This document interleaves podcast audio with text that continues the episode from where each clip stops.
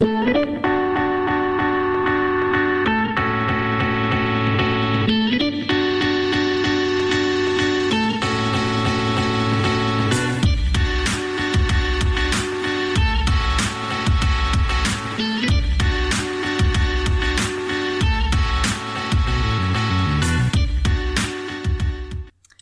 y bienvenidos a Mi Familia Ensamblada.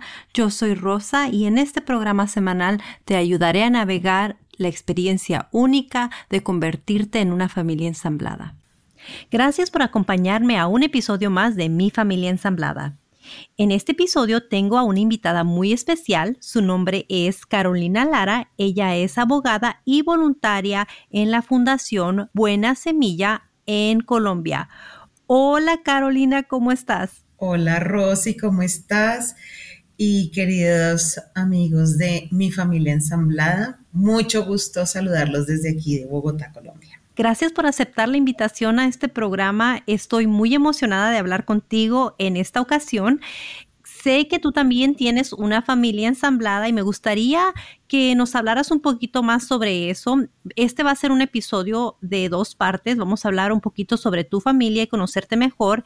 Y también quiero hablar sobre la Fundación Buena Semilla y en específico quiero hablar sobre la Fundación Tejiendo Corazones, que es una fundación que yo estoy apoyando en este momento, porque me parece muy importante apoyar a estas mujeres, pero vamos a entrar en más detalle en la segunda parte de esta entrevista. Así es que primero háblame sobre tu familia. ¿Quiénes son? ¿Cómo se conocieron? ¿Cómo es el ensamble? Bueno, eh, mi familia está compuesta por mi esposo, mis tres hijos y los tres hijos de mi esposo. De manera que somos ocho.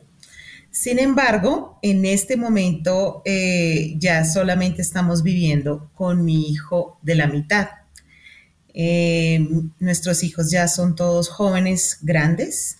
El mayor tiene 24 años y el menor tiene 17. Eh, los hijos de mi esposo viven con su mamá y yo tengo dos de mis hijos que viven en otra ciudad porque estudian fuera de Bogotá. Así que en este momento solamente nos encontramos aquí viviendo en la casa 3.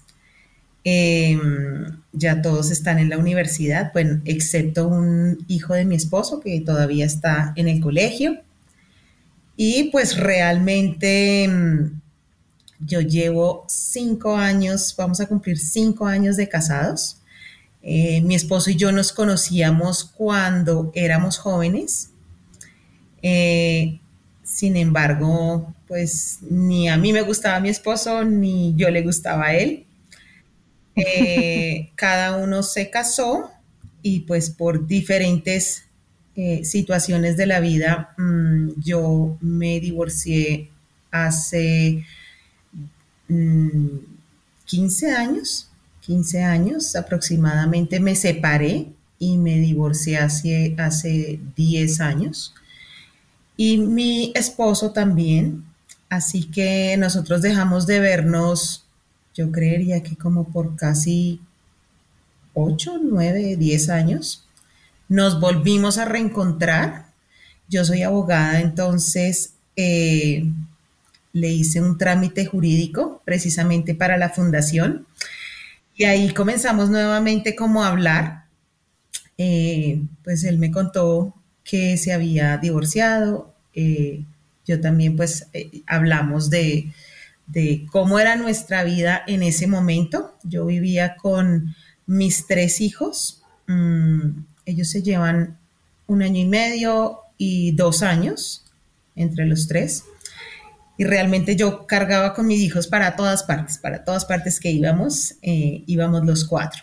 Así que, mm, pues realmente Mm, cuando nosotros nos volvimos a reencontrar, eh, les comenté a mis hijos y en las vueltas jurídicas que yo estaba haciendo, recuerdo un día que mi esposo, que en esa época pues no era mi esposo, me dijo, eh, ¿quieres salir a tomar un café? Y mm, yo les dije a mis hijos, voy a salir a tomar un café con Elías porque necesita que le haga un trabajo. Dos de mis hijos dijeron, ah, bueno, y un hijo el hijo mayor dijo, no mami. Y yo, pero pues, No, o sea, es a tomarme un café porque le estoy haciendo un trabajo jurídico. Luego, eh, mi esposo, eh, recuerdo que ese día se encontró con mi hijo mayor, se encontraron en el mismo sitio, y, eh, pero no planeado, sino por casualidad. Tenían que ir a un lugar en común, entonces se encontraron y mi esposo, su mamá, ella enviudó muy temprano y él, le dijo, mira, yo entiendo muy bien eh, el sentimiento tuyo porque es eh, lo mismo que yo sentí cuando mi papá falleció y de pronto fui muy cuidador de mi mamá y no permitía que nadie se acercara. Entonces como que hubo un momento en donde pudo como entablarse como el diálogo entre ellos y realmente como que mi hijo pues no dijo, bueno, sí, listo, mami, pero ya por lo menos no dijo no. Luego entonces pues tomamos un café y en las, en las eh, vueltas que teníamos que hacer a la alcaldía y cosas así, mm, seguíamos hablando hasta que un día eh, me invitó no como abogada, sino como amiga y ahí estábamos como hablando un poco más eh, en el ámbito personal.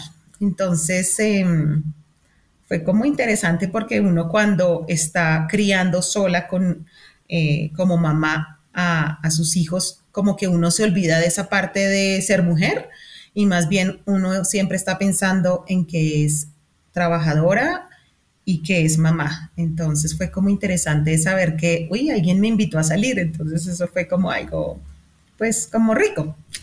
Me da la curiosidad saber si tú ya habías salido con alguien más antes de salir con él y si tus hijos alguna vez conocieron a alguno de tus novios o amigos. No, mira que no.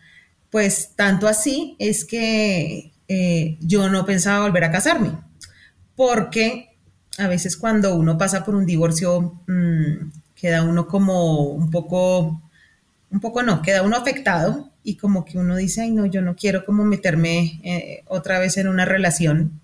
Así que, y más, eh, mi pensar era, yo tengo una hija y pues tantas cosas que suceden en la sociedad y, yo decía, ¿qué tal que uno se case con alguien y esa persona empiece a molestar a la hija de uno? Mejor que uno piensa como mamá de todo.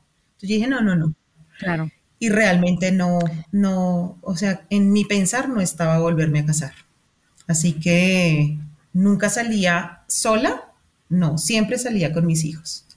Es más, mm, cuando yo me separé, mi grupo de amigos eran los, los, amigos de mis hijos, que eran niños, eh, fueron como 10, 9 y 7 años o algo así. Entonces era, ese era mi grupo de amigos. que yo decía, Ay, voy a salir con un adulto.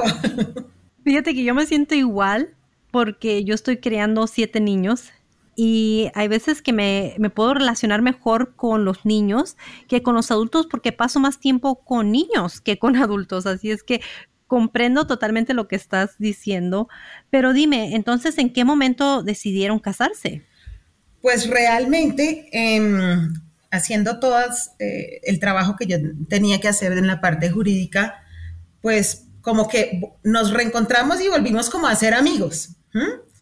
Y en ese momento, em, pues dijimos, yo recuerdo que mi esposa me dijo, tú eres una buena mujer que está pendiente de tus hijos y a mí me gustaría, no me gustaría quedarme soltero. Entonces, eh, pues eh, si quieres salimos, pero pues como que en el transcurso del tiempo uno se va dando cuenta, pero es como que desde un principio me dijo, estas son mis intenciones, ¿sí? Porque a veces uno, pues no, fue en la primera salida, pero después de un tiempo sí me dijo, a mí sí me gustaría eh, poder tener como una relación con alguien, pero eh, que esa persona sea consciente que tengo hijos, y, que no me puedo desligar de mis hijos. Y creo que tú entiendes muy bien porque tú tienes hijos. Entonces, realmente creo que pues cuando uno tiene hijos y va a comenzar una nueva relación, yo me acuerdo que yo le decía a mi esposo, le decía, yo soy una mamá con tres paqueticos. Entonces, esos paqueticos no los voy a dejar en ninguna parte. Y así como yo le decía que yo era una mamá con tres paqueticos, también debía entender que él era un papá con tres paqueticos, que tampoco los iba a, dejar ni a desentenderse. Claro, ¿y qué tan involucrado estaba él en la vida de sus hijos biológicos?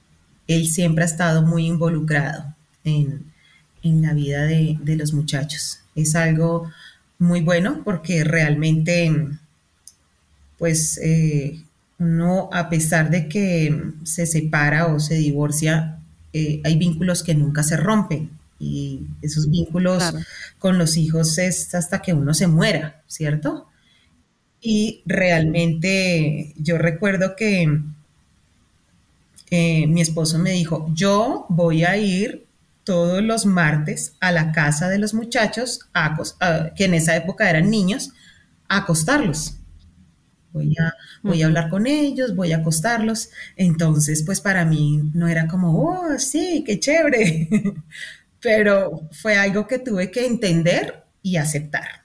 O sea, yo dije, puedo llegar y decir, em, me voy a amargar por eso y voy a colocar mal ambiente y voy a pelear, o decir, eh, bueno, tengo que aceptar eh, esa situación, porque si yo estuviese del otro lado, eh, como que poniéndome en los zapatos de él, yo diría, pues si yo tengo la oportunidad de acostar a mis hijos o algo, pues creo que también lo haría. Entonces hay muchas cosas que tal vez uno no está tan feliz haciendo algo, pero debe entender porque es como, vuelvo y te digo, ponerse en los zapatos del otro. Y si tuvieras que retroceder el tiempo y recordar un poquito de lo que sentías en ese momento, ¿qué dirías que sería tu preocupación mayor o la preocupación más grande que tú tenías cuando él iba a la casa de los niños o de, la madre de, los, de sus hijos a acostarlos, como dices tú? ¿Te preocupaba que él viera a su ex esposa o que pasara más tiempo con ella? ¿O cuál era tu preocupación si puedes eh, retroceder un poquito el tiempo y recordar esos momentos? Pues realmente em, cuando mi esposo iba a la casa, eh, la mamá de los muchachos no estaba en la casa. Mm, Pero es como que a veces uno dice, eh, es romper como con la cuestión de no del vínculo, pero sí como de esta es su casa porque ahora tiene otra casa, ¿sí? Entonces, como que yo decía, eh, ¿será que él piensa que tiene dos casas?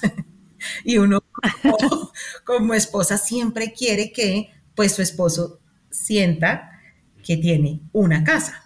O sea, como que... Claro. Em, no era como que hoy si se encuentra con su ex esposa, entonces eh, de pronto va a surgir algo. No, pienso que que, pues en ese sentido no, pero es como, como que a veces cuando tú estás en dos lugares, eh, como que como que quisieras estar, que esté en un solo lugar, ¿sí? Entonces yo le decía, por ejemplo, a mi esposo, ¿y por qué no de pronto traes a los chicos y ellos comen acá ese día, yo les preparo algo?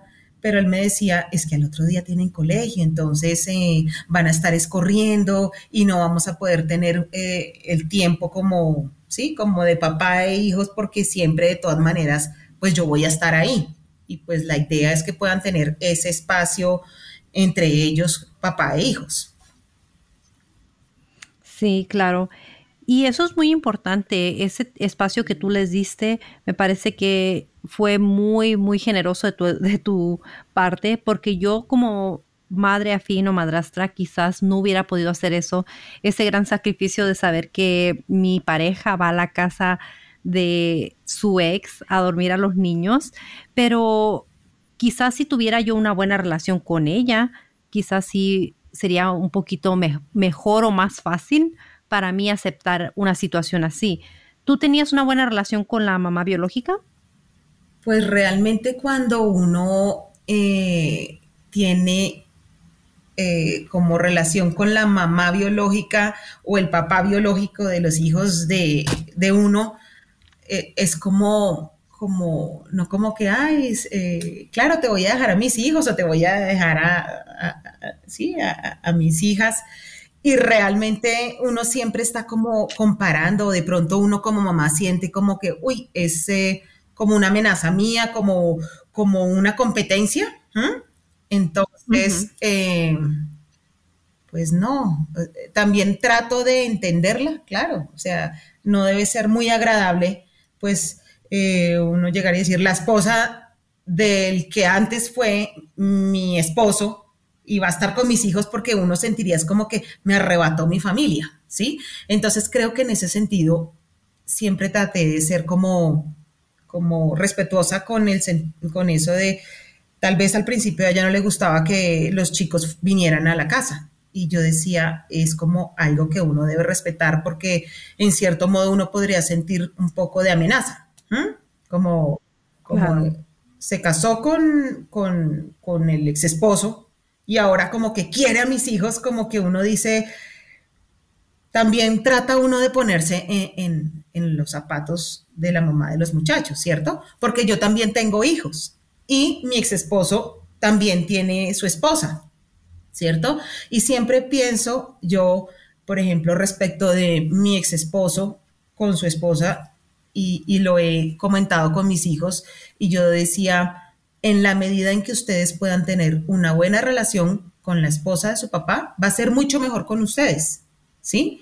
Entonces, no es fácil, como que uno, porque uno siempre se ve como amenazado en cierto modo, porque uno de mamá pone las reglas, eh, a veces eh, tiene que ser un poco más severo en algunas cosas y tal vez la esposa del papá, pues como no tiene que poner reglas ni límites, pues siempre sea como muy agradable, muy amable. Entonces es como yo pasaba como me pasaba al otro lado y decía, no me gustaría que me vieran así. Entonces, procuro que mis hijos, mm, los hijos de mi esposo tampoco me vean así.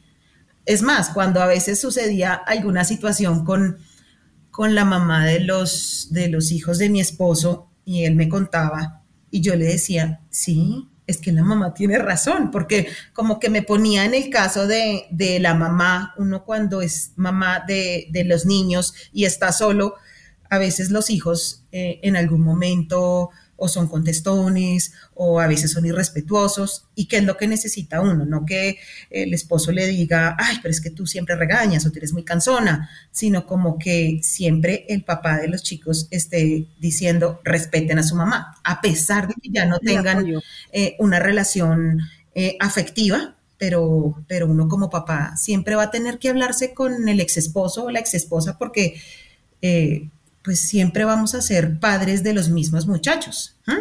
Sí, estoy totalmente de acuerdo. Desafortunadamente no a muchas familias ensambladas se nos da ese caso. Lo que yo te iba a preguntar a ti hace unos momentos es, ¿cómo es tu relación con la madrastra de tus hijos? Pues realmente yo conocí a la esposa de mi ex esposo, esto parece un trabalengas, hace como, ponle tú, mm, antes de la pandemia, como en el 2018, precisamente ella fue a, a la fundación un día a conocerla porque eh, mi ex esposo quería también ir y conocer eh, cierto trabajo que nosotros realizábamos con mi esposo. Así que eh, fue como expectante saber que mm, ese día iba a conocer a la esposa de mi ex esposo. Y, fue como, mm, ¿qué te diría yo? Pues realmente no, ya uno cuando, cuando ya no, no siente como amor por, por, por su expareja, pues no es como que uno diga, uy, estoy celosa, no, sino que mi eh, expectativa de conocerla era, ¿cómo será ella con mis hijos? ¿Mm? Entonces, con mi hijo mayor, tal vez eh, había más conflicto entre ella y mi hijo mayor. ¿Qué edad tenía él? Como, ponle tú como 16, 17, creo yo, o, o como 18, sí, algo así, no, sí, Entonces, eh, mi ex esposo vive no en esta ciudad, en Bogotá. Entonces, eh, eh, así que él no venía tanto o no se veía tanto con mis hijos, sino que mis hijos iban en algunas oportunidades allá, en la ciudad donde él vive. Sin embargo, a veces mi ex esposo con su esposa venían a Bogotá y ellos salían, pero con mi hijo mayor no había tanto feeling. No, sé, mi, hijo mayor siempre ha sido como más, em, tal vez el que más em, duro le dio el divorcio, pienso yo. A todos los hijos, lógicamente, les da duro el divorcio de sus padres. Entonces, pero creo que él lo asimiló más lento y fue más duro para él. Entonces, pienso que como que tal vez siempre los hijos dicen, en algún momento mis padres pueden volver, pero cuando ya uno de los padres se casa, tal vez como que, y el ex esposo mío se casó primero que yo. Entonces tal vez él podría ver como amenazada, eh, como el deseo que, amenazado el deseo que él tenía de mi papá puede volver con mi mamá, sin tener en cuenta que pues dentro de uno no estaba el deseo de volver porque pues, eh, pues muchas situaciones eh, fueron resquebrajando la relación. Claro. Pero mis dos hijos siguientes sí tenían una relación amable y cordial. Entonces, en ese sentido, no. Yo siempre, eh, tanto así que mi hija en diciembre se enfermó de Omicron y ella no estaba acá, sino estaba con su papá eh, y con la esposa de su papá en, en la otra ciudad. Y yo le dije, sí, eh, le dije, agradece, hija, que te están cuidando, eh, de todas maneras, pues porque a nadie creo que en este tiempo de COVID y Omicron, como que nadie quisiera tener el contacto directo con una persona que estaba con, sí, con la enfermedad. Entonces yo le decía, hija, de todas maneras uno tiene que ser agradecido por el cuidado que le dan. Y yo le preguntaba, ¿te están cuidando? ¿Te están dando tal cosa? ¿Sí? Porque uno como mamá, así esté en otra ciudad, es más, yo le dije a mi hija, si quieres yo voy y te cuido. Tanto así un, un conflicto con mi, con mi ex esposo, porque él llegó y dijo, yo la puedo cuidar o algo así. Yo le dije, es que yo no estoy dudando que no la puedes cuidar, pero siempre la mamá es como, como, como la que cuida. Entonces, en esa oportunidad, eh, bueno, la, cuidó eh, pues el papá con, con la esposa. Hay veces que uno quisiera tener como mayores cuidados, pero yo le doy gracias porque porque cuidó de mi hija en ese tiempo. Y es más, la suegra de mi ex esposo cuidó mucho a, mi hija, ¿sí? Y, por ejemplo, cuando ella, mi hija habla de la suegra de mi ex esposo y dice, ay mami, es que ella me soba la espalda, y yo le decía, dile que muchas gracias por consentirte, dile que muchas gracias por ser amable, ¿sí? Entonces son cosas como que uno agradece. Claro, eso, eso iba a ser mi, mi siguiente pregunta. Es que fíjate, nuestra, situación es totalmente diferente a la tuya. Eh, nosotros, la madre biológica, no ve a sus hijos, o sea que yo tengo a mis hijos afín al 100% del tiempo. Bueno, miento. Ellos van cada 15 días por dos días seguidos. Se van desde el viernes y regresan el domingo son 48 horas aproximadamente que pasan con la mamá. Pero yo soy la que los cuida y siempre me he puesto a pensar, ¿qué es lo que yo sentiría si mis hijos se fueran tanto tiempo y no tuvieran mi cuidado? ¿Me están quitando el amor? Algo así, como me están usurpando el amor de mis hijos. Sí, pero quizás no tanto que me estuvieran usurpando el amor de mis hijos, sino como que me estoy perdiendo estos momentos tan importantes y la conexión que puedo tener con ellos la está teniendo alguien más. Entonces, eh, me parece como interesante el ver ese punto desde, desde otra perspectiva. Sin embargo, eh, yo veo que el padre de mis hijos se perdió muchísimo de la crianza de mis hijos, ¿sí? O sea, muchísimo, muchísimo. Que en este momento mm, en la relación se ve un poco, o sea, claro, es su papá, él los ama y ellos lo aman, pero creo que también eh, la relación se fortalece con los momentos que uno pasa. Y, y hay ciertas cosas que, bueno, yo digo, gracias a Dios han podido ir sanando mis chicos, pero, pero de todas maneras hay ciertas falencias que, que quedaron ahí, ¿sí? Entonces, a veces eh, los excónyuges dicen, no, pero pues como nos divorciamos, entonces eso en cierto modo podría ser culpa de la persona que dijo, ya no quiero seguir viviendo, teniendo en cuenta que uno nunca puede desligarse de un hijo porque es algo que, un vínculo que nunca se va a romper. Claro, es que uno se divorcia de la persona más no de los hijos. ¿Cómo es en Colombia esa situación? A lo que me refiero es la custodia.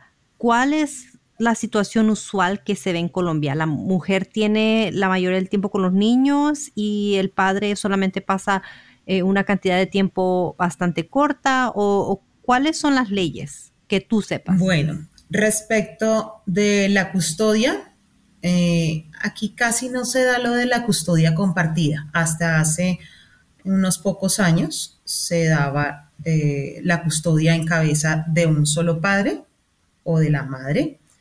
Y eh, en ese sentido, siempre como que la ley ha dicho en los primeros años es muy importante que los niños estén con la mamá. Hay casos excepcionales donde pues las mamás eh, tal vez no, como que no les gusta ese rol de mamás y tal vez quieren estar como vivir vida de solteras, a pesar de que tengan hijos. Entonces, en ese sentido, muchos padres solicitaron la custodia de sus hijos cuando su mamá era muy desprendida, trabajaba todo el día, no por obligación, sino porque decía, no, yo quiero seguir trabajando y un hijo no me va a dañar el futuro. Entonces, en ese sentido, los padres empezaron a pedir la custodia de sus hijos. Eh, hasta hace, yo creo que por ahí unos unos 6, 7 años se empezó a mirar lo de la custodia compartida. Sin embargo, es algo que no me parece tan bueno en ocasiones porque en la mayoría de los casos los padres tienen diferentes como costumbres, ¿sí? Em, o diferentes dinámicas. Puede que un papá tenga una dinámica un poco más laxa, los niños se pueden acostar a la hora que quieren, eh, las comidas son como pidamos a domicilio, cosas así. O puede ser también una mamá que sea así. Y el otro padre o la otra madre sea un poco más eh, estricto, ¿sí? Entonces, tal vez un niño que tuviese 15, estuviese 15 días en la casa con el papá con unas dinámicas y los siguientes 15 días con la mamá con otras dinámicas, pues eso crea como cierta inestabilidad en los chicos porque no van a estar como educados bajo los mismos parámetros. Entonces, creo yo que en ese sentido no es tan bueno la custodia compartida, a menos que los padres se pongan de acuerdo y, digan, estos van a ser los parámetros de crianza de nuestros hijos, ya sea allá en la casa con su mamá o en la casa con su papá. Y eh, pues en ese sentido, mm, por ejemplo, yo pensaba y yo decía, con mis hijos no creo que hubiese funcionado mucho eh, la custodia compartida porque somos eh, padres que tienen diferentes como pautas de crianza, diferentes dinámicas y en cuanto a las visitas, mm, casi siempre aquí, por ejemplo, el padre que tiene la custodia de los hijos, mm, pues permite que los chicos vayan y se queden el fin de semana con el otro padre que no tiene la custodia, o un fin de semana sí y otro fin de semana no. Y en cuanto a las vacaciones, tal vez entonces uno dice que pase las vacaciones de mitad de año con un padre, y las vacaciones de fin de año con el otro padre, o tal vez las fechas, que pase Navidad con uno, que pase Año Nuevo con otro. Entonces, en ese sentido es un poco laxo. Más que legal, es como el acuerdo al que lleguen los padres, porque realmente uno ve niños que, que están como en la mitad y que el papá dice, yo quiero pasar, eh, por ejemplo, Navidad con mis hijos y la mamá también dice, yo también quiero pasar Navidad con mis hijos. Entonces, pues para los niños, lógicamente, no pueden llegar y escoger mi papá lo amo más o mi mamá lo amo más, sino que los vamos a poner entre la espada y la pared. Claro, pero ¿no te parece que, digamos, un acuerdo de custodia donde nada más un padre tiene la custodia de los hijos puede dañar la relación que los niños tienen con sus padres o con el padre que no tiene la custodia, como en tu caso, que tus hijos no están tan apegados a su papá biológico? Sí, también. En el caso cuando muchas veces cuando, sobre todo como eh, en el caso de las mujeres, cuando nos divorciamos, muchas mujeres hablan mal a sus hijos del papá. ¿Sí? Entonces los hijos como que empiezan a hacerse una idea de que el que tuvo la culpa del divorcio fue el papá y que el papá no los quiere y todas esas cosas como crear ciertos conceptos no muy buenos de su papá, en ese sentido sí puede ser algo negativo. Por eso es que mm, uno siempre debe tratar como de recordar que siempre debe haber cordialidad entre los padres, así haya desacuerdos, pero como que los hijos no se sientan en la mitad de, siempre los hijos van a sufrir. Yo creo que eh, es algo que uno no, un dolor que uno no quisiera causarles a los hijos. Yo recuerdo que, que, pues como mamá también tuve que pedirles perdón a mis hijos por haberles causado ese dolor de, del divorcio, ¿cierto? A veces uno dice, no, no me, no me aguanto o no quiero seguir esta relación con el padre de mis hijos y como que aquí se terminó todo, pero uno a veces olvida que nuestros hijos en un divorcio quedan marcados y es un sufrimiento que uno permite que ellos pasen. Entonces es como, sí, perdóname por ese sufrimiento que te hice pasar, pero pues tú tienes un papá y tienes una mamá, algo que, yo recuerdo eh, y que siempre dije voy a hacerlo es que mis hijos tienen a sus abuelos paternos y la familia paterna. Y yo decía, tienen tanto derecho a visitar a mis padres como tienen el mismo derecho de visitar a los padres de mi ex esposo. Entonces es como uno no negarles a, los hijos la posibilidad de crecer con las dos familias. No, sí, estoy totalmente de acuerdo. Eh, eso no, no es un punto que he tocado bastante, el de la familia de parte de la mamá biológica y la familia de parte del papá biológico, porque es algo que nosotros no estamos experimentando aún. Eh, en realidad mi familia está muy lejos de aquí y la familia de mi pareja, eh, de Jason, está también un poco alejada de aquí. De hecho, su padre acaba de fallecer y eh, los padres de mi ex esposo también están lejos de aquí. Así es que no es que mis hijos hayan tenido que convivir mucho con la familia extensa o extendida. Y en este momento yo veo, por ejemplo, que ha sido una bendición grandísima eh, el hecho de que mis hijos compartan con sus abuelos y con su tío paterno. Eso es, eh, sí, o sea, eh, el tío de, mis hijos es muy especial con mis hijos, les da consejos, es, es amoroso, sí, o sea, en ese sentido, yo recuerdo hace un tiempo, como un mes, yo salía a comer, almorzar con mi hijo de la mitad y nos encontramos en el mismo restaurante por casualidad y en ese momento yo eh, me acerqué eh, al tío y le dije, tengo muchísimo por qué agradecerte porque eres un excelente tío con mis hijos, gracias por todo lo que haces.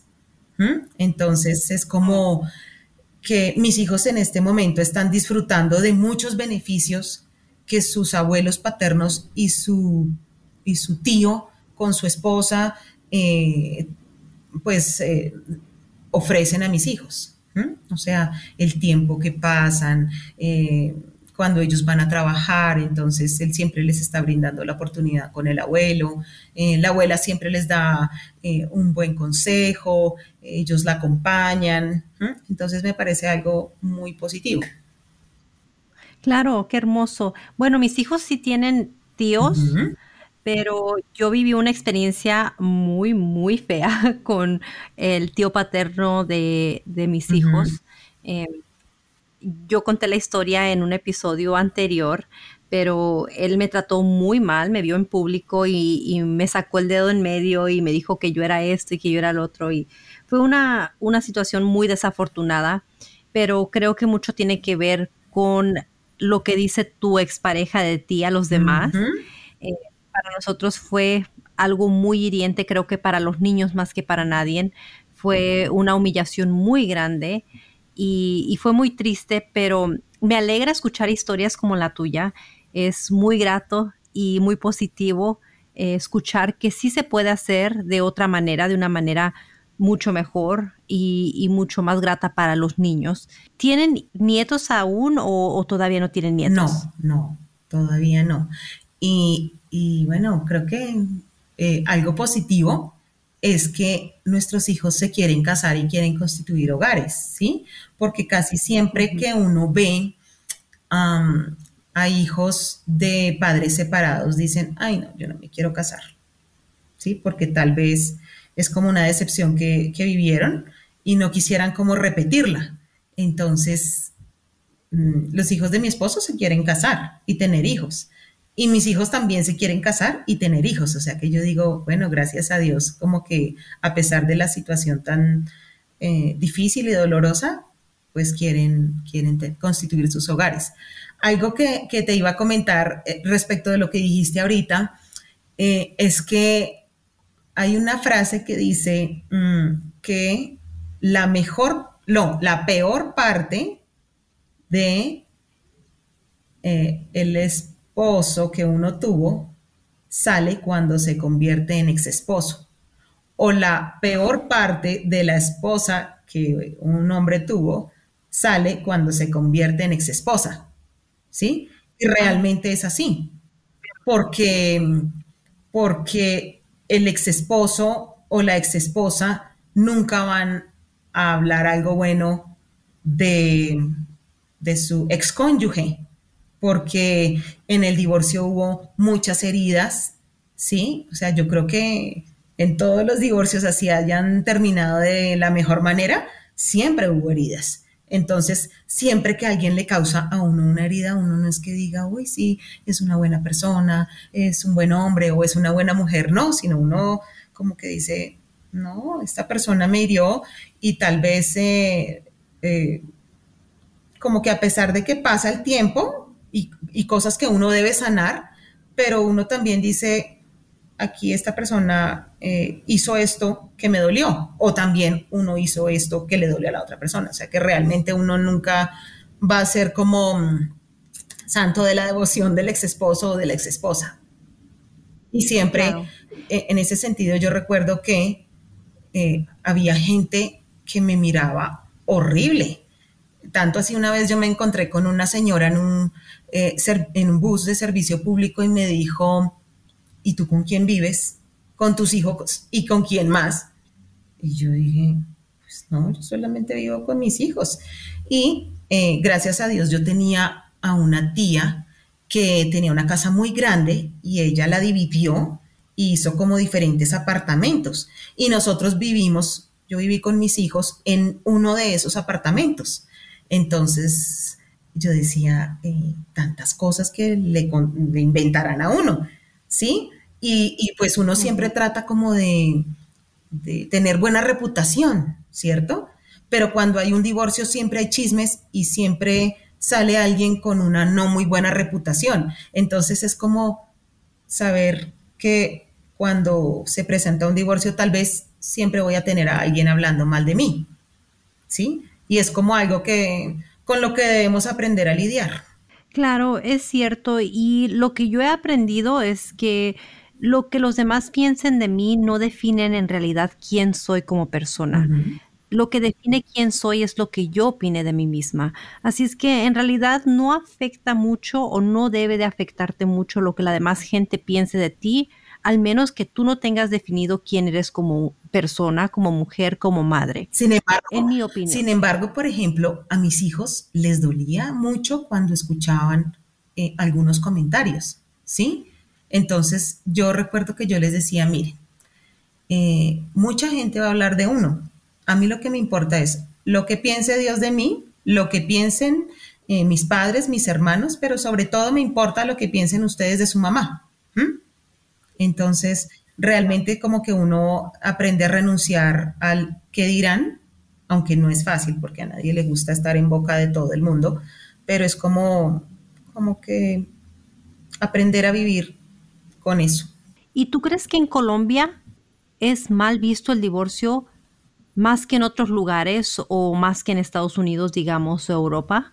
¿Crees que es algo bastante nuevo? No, eh, últimamente es muy común. O sea, hay demasiados divorcios.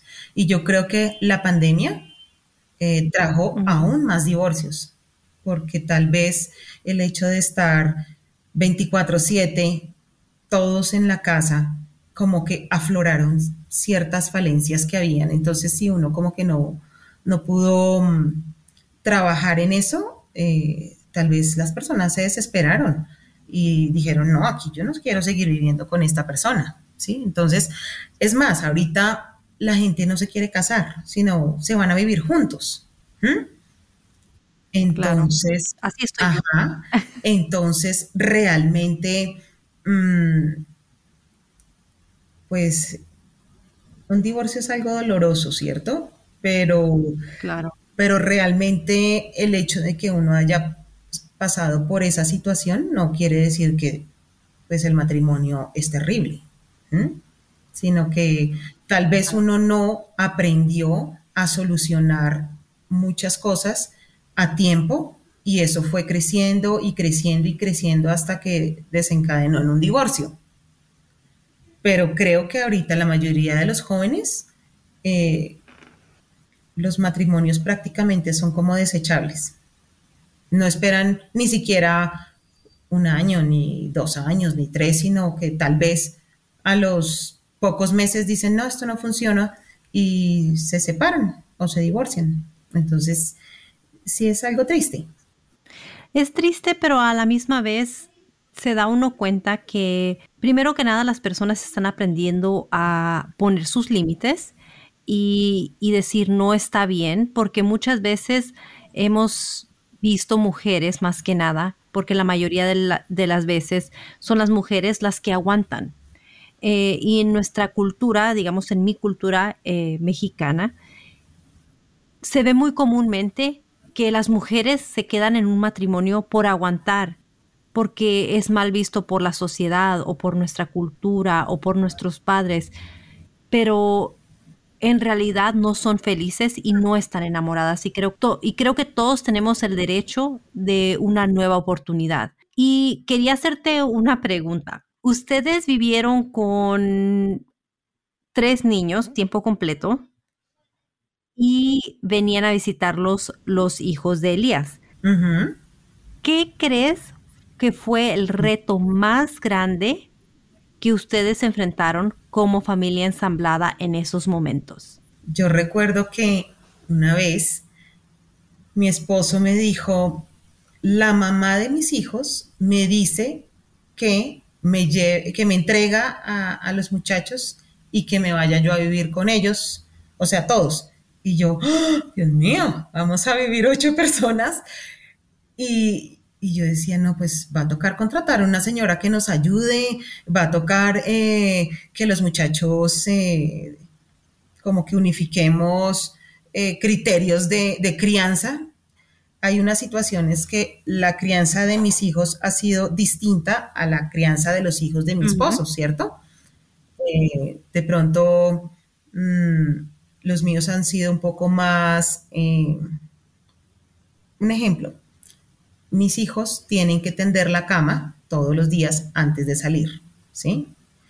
Tal vez eh, los hijos de mi esposo pueden pasar un día y no tienden la cama, ¿sí?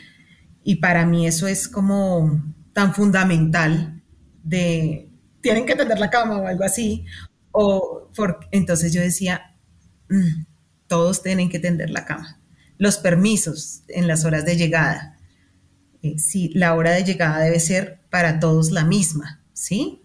Eh, como ciertas pautas que yo decía, ¿será que sí voy a ser capaz de enfrentarme a esto? Porque algo que nosotros hablamos antes de casarnos es como que yo como esposa eh, de, mi esposo y cuando tengo que, cuando veo algo de sus hijos que no me gusta, que no comparto, decíamos, yo no voy a entrar a corregir a tus hijos o a decirles, esto no me gusta que están haciendo. O al contrario, si mi esposo veía algo que no les gustaba de mis hijos, él no iba a decir, mira, eh, no me gusta esto, no, sino que él me comentaba a mí y yo hablaba con mis hijos, o yo le comentaba a él y él hablaba con sus hijos. Creo que eso ha sido algo bueno porque nuestros hijos no, se sintieron como usted no es mi papá o usted no es mi mamá, no puede llegar y corregirme. Entonces, eh, esa es otra cuestión que yo decía, ah, y si hay algo que a mí no me gusta, me toca esperarme hasta que mi esposo llegue por la noche y, mejor dicho, morderme los labios antes de decir no me aguanto más. Eso, esos fueron como momentos en los que yo decía, pero también recordaba que habíamos hecho ese acuerdo antes de casarnos, que si en algún momento los hijos de mi esposo venían a vivir con nosotros, pues yo también iba a recibirlos aunque uno sabe que las dinámicas son muy distintas y lógicamente que la, convivencia sería aún más difícil, sobre todo con chicos grandes. Y ahora la otra pregunta que tenía para terminar este episodio con algo un poquito positivo, ¿qué es lo mejor que les ha sucedido como familia ensamblada? Como que nos dimos una segunda oportunidad creo yo que los hijos siempre eh, como que descansan al ver a su papá o a su mamá tranquilos y es una realidad que los hijos crecen y se van. Entonces, ver que, su papá o su mamá están tranquilos y que cuando ellos se vayan, eh, no van a decir, uy, ¿ahora qué hacemos con mi mamá o qué hacemos con mi papá? Sino como que eh, uno como que sueña y, como que tiene planes eh, distintos, ¿sí? Por lo menos yo recuerdo que yo decía, tenía planes, yo decía, yo quiero irme como a, me encanta la obra social, eso me gusta mucho trabajar con la comunidad. Y yo decía, ahorita no me puedo ir porque tengo mis tres niños pequeños, pero yo recuerdo que una vez me invitaron a un desayuno misionero y yo dije, pues cuando mis hijos crezcan, yo sí me voy a ir a otro lugar a ver, eh, pues en qué puedo servir a Dios en, en, otra cuestión. Y me encontré con mi hermana, que estaba también en el mismo desayuno y me dijo, ¿y usted qué hace aquí? yo no, pues estoy aquí preparándome para cuando mis hijos se vayan de casa. Y realmente, pues ahora que mis hijos crecieron, y prácticamente todos están fuera de casa, eh, siento que pude aprovechar el tiempo como mamá criándolos y en este momento estoy como en otra etapa en donde tal vez los sueños que yo tenía y que pensé que quedaban dormidos o que tal vez habían desaparecido como que uy, resurgieron y me siento como con mucha energía por delante para hacer muchas cosas como que Dios nos ha llamado. Y con su compañero de vida. Exactamente. Entonces, pues es que el que me introdujo, por decirlo así, al trabajo con la fundación fue mi esposo. Qué hermoso. Y vamos a hablar sobre la fundación en el siguiente episodio, así es que no se vayan a perder el siguiente episodio porque esta fundación es algo hermoso, es algo que en realidad yo creo. Pero antes de despedirnos, quiero que nos des un último consejo. Bueno, creo que Dios siempre nos da segundas oportunidades. Eso no quiere decir que, ah, no, si no me funcionó el matrimonio, entonces me divorcio y vuelvo y me caso, y si no me funciona, vuelvo y me divorcio y vuelvo y me caso, no, porque debemos como siempre creer que, que lo que estamos construyendo es para toda la vida. Pero en el hipotético evento que no sea para toda la vida, es como llegar y decir, Dios, gracias porque tú también me diste una segunda oportunidad. Y es como aprender a amar, aceptar y respetar eh, a la otra persona, ¿cierto? Sabiendo que no se puede hacer siempre lo que uno quiere, sino que somos un equipo. Y para que un equipo salga adelante, pues eh, todos ponen.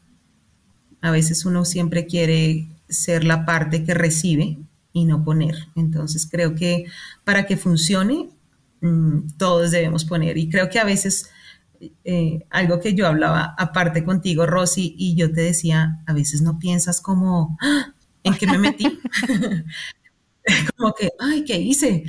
Y creo que es un pensamiento normal que uno eh, cuando sale de su zona de confort dice, ¡Ah! ¿en qué me metí? Pero cuando uno eh, invierte tiempo, invierte como las ganas, la energía en, en que esto salga adelante, es algo reconfortante y saber que Dios es de segundas oportunidades y que pues siempre estando como bajo su dirección Él nos va a ayudar. Y creo que uno aprende de los errores.